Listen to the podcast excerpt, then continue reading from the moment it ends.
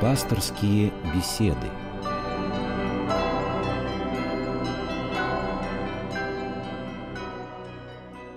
У микрофона Елена Филиппова. Здравствуйте. Сегодня мы будем вспоминать одного из самых почитаемых святых православной церкви, преподобного Силуана Афонского. День памяти этого святого отмечают 24 сентября. Сегодня у нас в студии отец Григорий Геронимус. Здравствуйте, отец Григорий. Добрый день, здравствуйте. Телефон прямого эфира 8 800 222 99 92. Звоните и задавайте вопросы отцу Григорию.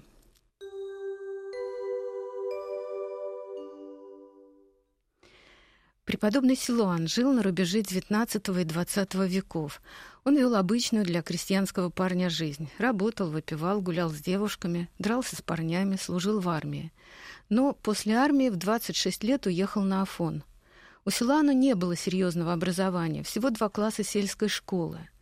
На Афоне он был простым монахом, и там его жизнь не отличалась чем-то особенным.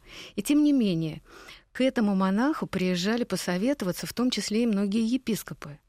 Высказывания, поучения, записи Силуана кто-то назвал песней его жизни. А лейтмотив этой песни — скорбь по благодати Божией. Через 50 лет после кончины старца Силуана канонизировали. Вот что увидела церковь особенного в его жизни, в его духовном пути? Чем Силуан отличался от других монахов? Преподобный Силуан — это удивительный человек. Он был таким настоящим русским богатырем.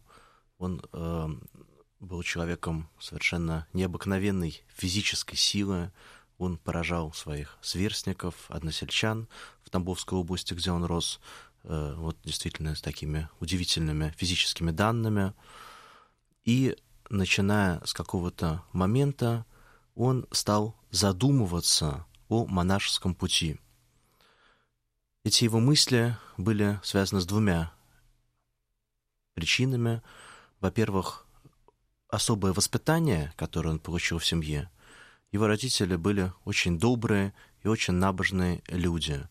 И много, когда уже Силуан Афонский достиг таких удивительных высот в духовной жизни, он много раз вспоминал то, что ему говорили родители. Например, как-то раз Э, они тяжело трудились в поле, как все крестьяне, и, уходя, увидели, что пришли воры э, воровать то, что они выращивают на поле. И э, Силан говорит отцу, э, давай вот пойдем этих прогоним воров, там, в полицию их сдадим. А отец говорит, не будем их трогать, раз они воруют, значит, они, наверное, нуждаются, а нас Господь сохранит, управит, и всего нам будет хватать. И много было других подобных случаев, когда вот такую удивительную, естественную для человека э, христианскую доброту проявляли его родители.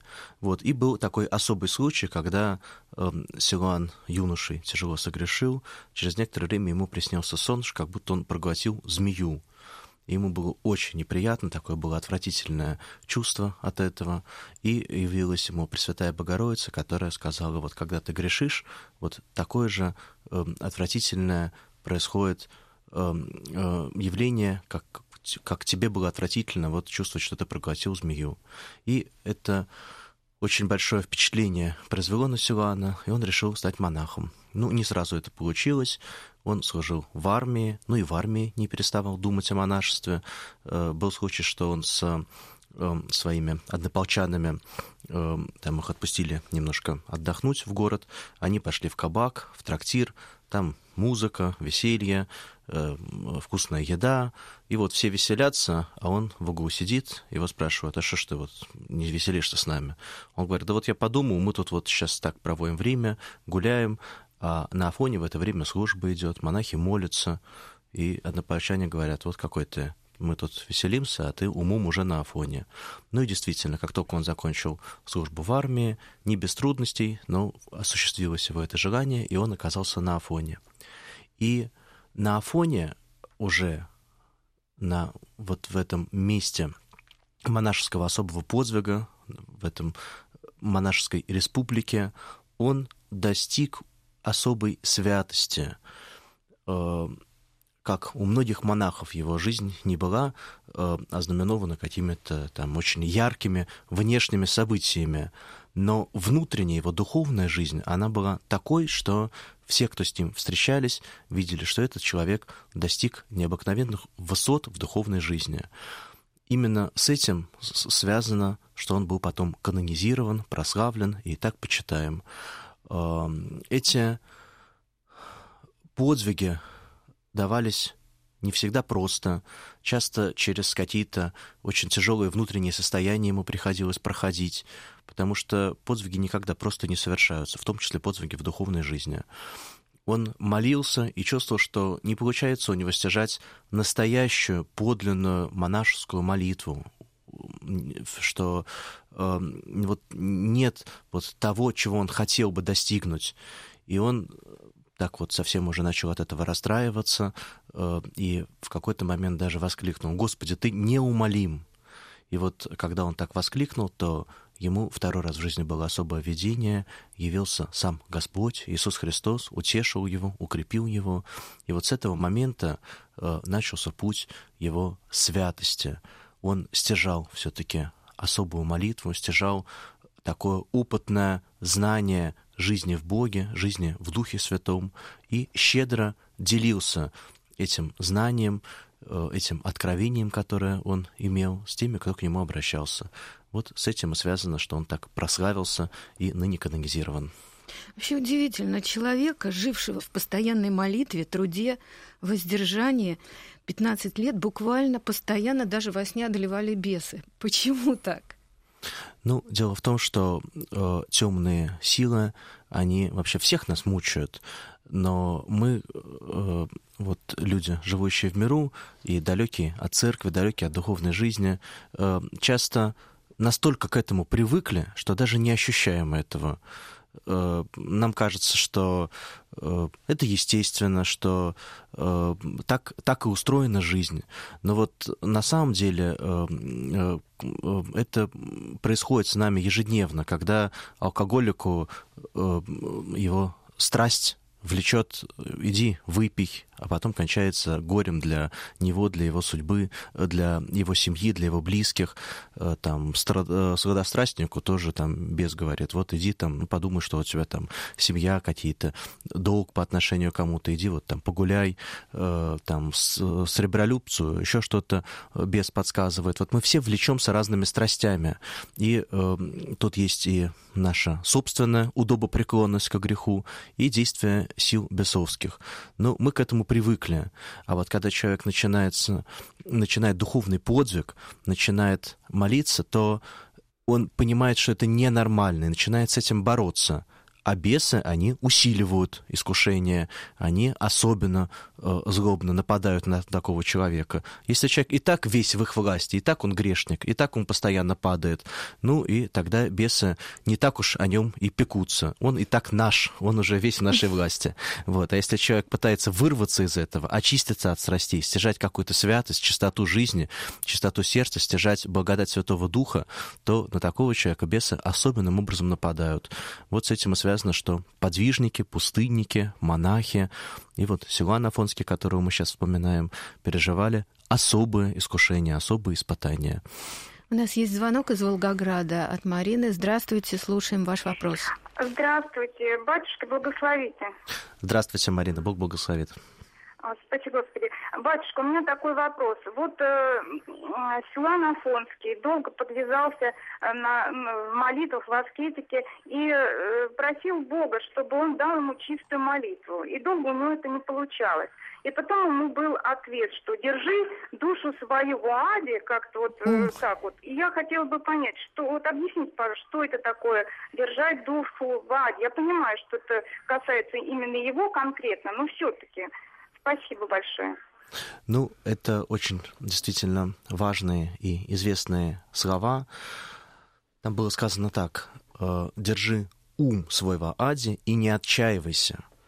Эти слова таинственные, э, надо тоже вот иметь какую-то духовную жизнь для того, чтобы правильно эти слова понять, правильно их истолковать. Но прежде всего, я думаю, что это слово о смирении, что обращаясь к Богу, ища благодать Святого Духа, очень важно сохранять смирение, сохранять готовность ну, принимать разные события, которые с нами происходят, э, разные обстоятельства, иногда очень тяжелые, такие вот адские, такими, как нам Господь посылает. Не роптать, не возмущаться, не искать себе какой-то другой жизни, других событий, а смириться с этим. Вот это то, что нам Господь дал. И в этом смирении обретается и спасение. Держи ум свой в аде и не отчаивайся. Очень важно услышать вот эти последние слова. Да, мы живем часто в окружении э, очень тяжелых обстоятельств, часто это так бывает. Но вот если воспринять их правильно, по-христиански, как крест, который мы должны взять и пронести вслед за самим Господом Иисусом Христом, то э, вот такое восприятие, оно дает спасение. Честно говоря, я думала, что вот эта вот фраза относится не к смирению, а к покаянию. Интересно. Вот, кстати, о смирении. Старцу Силуану молятся в самых разных жизненных обстоятельствах, в том числе об избавлении от гордыни о смирении сердца. И желающий стяжать Бога должен стяжать смирение. Но смирение многие воспринимают как слабость, ведущую к унижению достоинства. Вот так ли это? И как сочетается смирение и умение, например, отстоять э, в профессиональной сфере свою точку зрения? Не противоречит ли это? Ну, э, смирение это очень важная христианская добродетель. Э, очень можно много говорить о смирении. Это примерно как любовь. Вот э, высокое слово, которое очень можно по-разному понимать, и эти смыслы часто не противоречат друг другу, а дополняют друг друга. А так вот определить одной фразой, да, и что, да еще так, чтобы все согласились, невозможно. Так и смирение. Это такая высокая вещь, которую трудно одной фразой определить, но это не то же самое, что быть каким-то неудачником. Мы имеем огромное количество примеров святых людей, великих людей, которые имели подлинное смирение в себе, но при этом были люди очень сильные, сильной волей, э, э, иногда э, занимали какие-то высокие руководящие должности, посты, вот разные святые князья и цари, и императоры. Вот. Они имели смирение, но они не были какими-то неудачниками или людьми всеми презираемыми. То есть смирение это вовсе не в этом, не в том, чтобы вот отказаться от чувства собственного достоинства. Смирение это прежде всего правдивый взгляд на себя и на мир. Человеку горделивому, гордому кажется, что он занимает центральное место в мире, и все остальное должно крутиться вокруг него. Но это же не так. Никто из нас не занимает центральное место в мире. И жизнь, построенная на таком вот ложном взгляде, на ложном ощущении, э, она и не может быть э, такой устойчивой, правильной, разумной. И надо понять, что каждый из нас не является центром мира, а центром является только Господь, только Бог, призвавший нас вот из небытия в бытие, призвавший нас в жизнь. И вот внутренне смириться, понять свою слабость, э, свое недостоинство, свое бессилие и обратиться к Богу. И вот тогда Господь и дает свою благодать, и такой смиренный человек, он может очень многого достигнуть. Есть очень важные слова в Библии. Бог гордым противится, а смиренным дает благодать. Вот поэтому для нас так важно смирение. Мы ищем благодати Божией и знаем, что без смирения это невозможно. Смирение и послушание. Как ну, все добродетели связаны между собой, и смирение и послушание тоже между собой связаны. Но э, э, смирение — это, наверное, такое более высокое понятие. Сравнивают иногда э, смиренного человека, смиренную душу с таким вот полем, туда и дождь льется, и солнце светит, и э, чего только не происходит. И снег э, зимой падает на это поле, и в результате это поле дает урожай.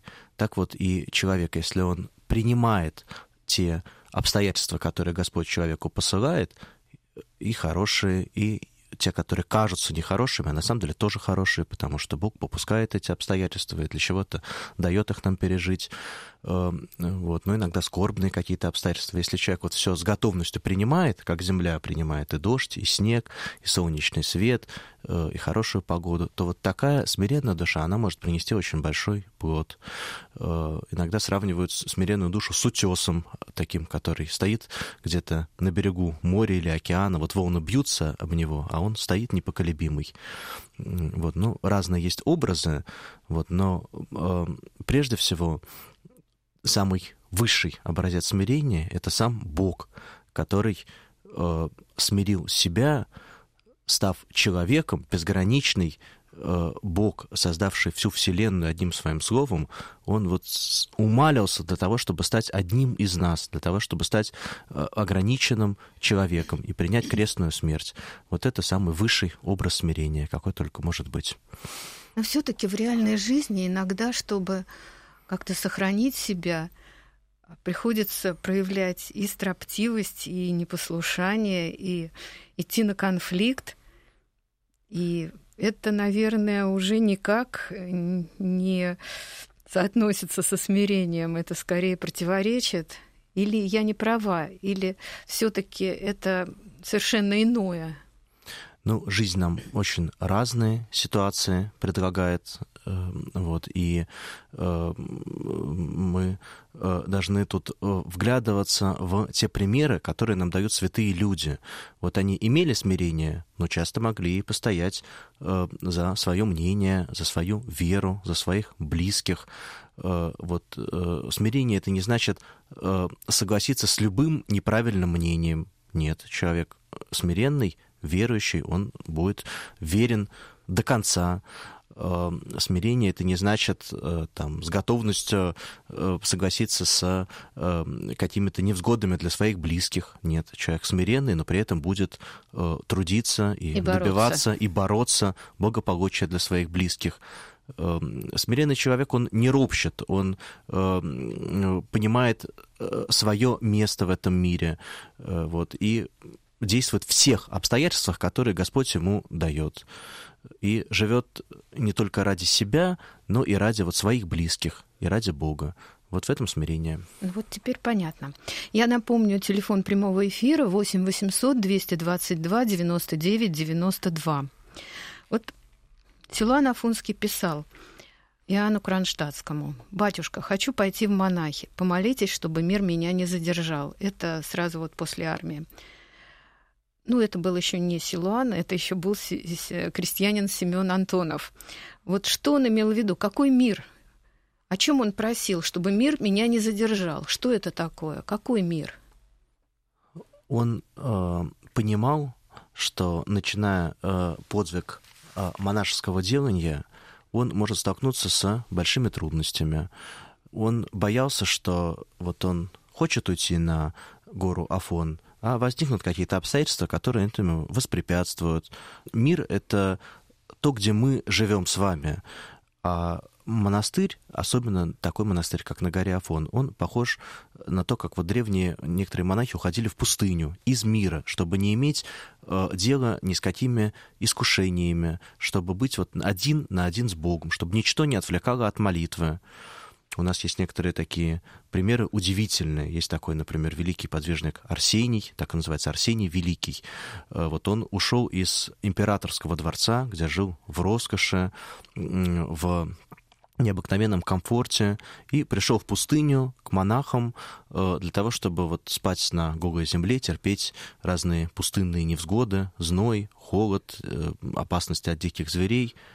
Как так может быть, что он роскошь императорского дворца оставил ради вот этой пустынной жизни. Потому что когда душа вот познает радость нахождения с Богом, радость благодати Божией, радость вот света божественного присутствия, то ничего другого уже человеку не надо. Об этом Силуан Афонский очень много писал. И вот все человек готов оставить, только чтобы иметь вот это сокровище. И оказывается, что пустыня вот слаще и роднее, и приятней, и нужнее человеку, чем любая роскошь. Вот э, Силуан Афонский, когда собирался уйти в монастырь, как бы в пустыню, из мира, то он очень боялся, чтобы ничто его не удержало, ничто его не остановило, чтобы все у него получилось вот так, как он захотел. И э, действительно, э, вероятно, молился об этом Иоанн Кронштадтский, и его желание было исполнено, он попал на гору Афон и достиг вот такой удивительной святости. Вот старец Силуан каждую ночь на протяжении десятков лет со слезами молился за весь мир, за всего Адама. Ему же принадлежат слова «мир, стоит, э, мир стоит молитвою святых», а когда ослабнет молитва, тогда мир погибнет. Вот нет у вас ощущения, что молитва ослабла? И есть ли в современном мире подобные святые, которые молятся за всех нас? То есть есть ли у нас надежда? Мы знаем, в Ветхом Завете был такой случай. Однажды пророк Илья очень тосковал, и Господь явился ему и спросил, почему ты так вот тоскуешь, в чем твое горе?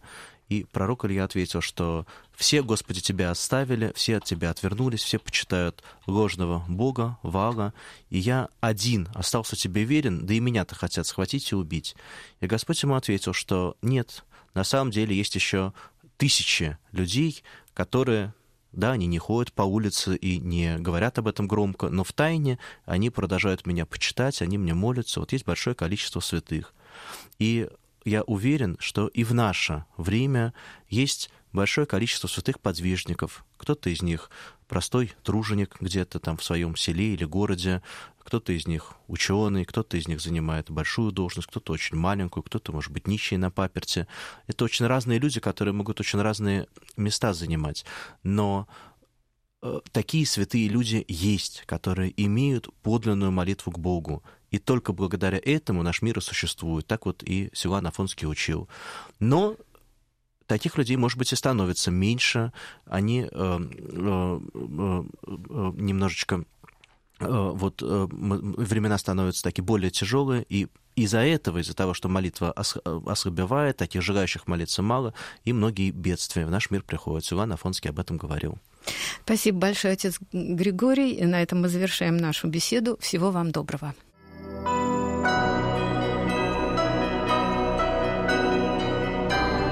Вы слушали программу «Пасторские беседы» из цикла «Мир, человек, слово».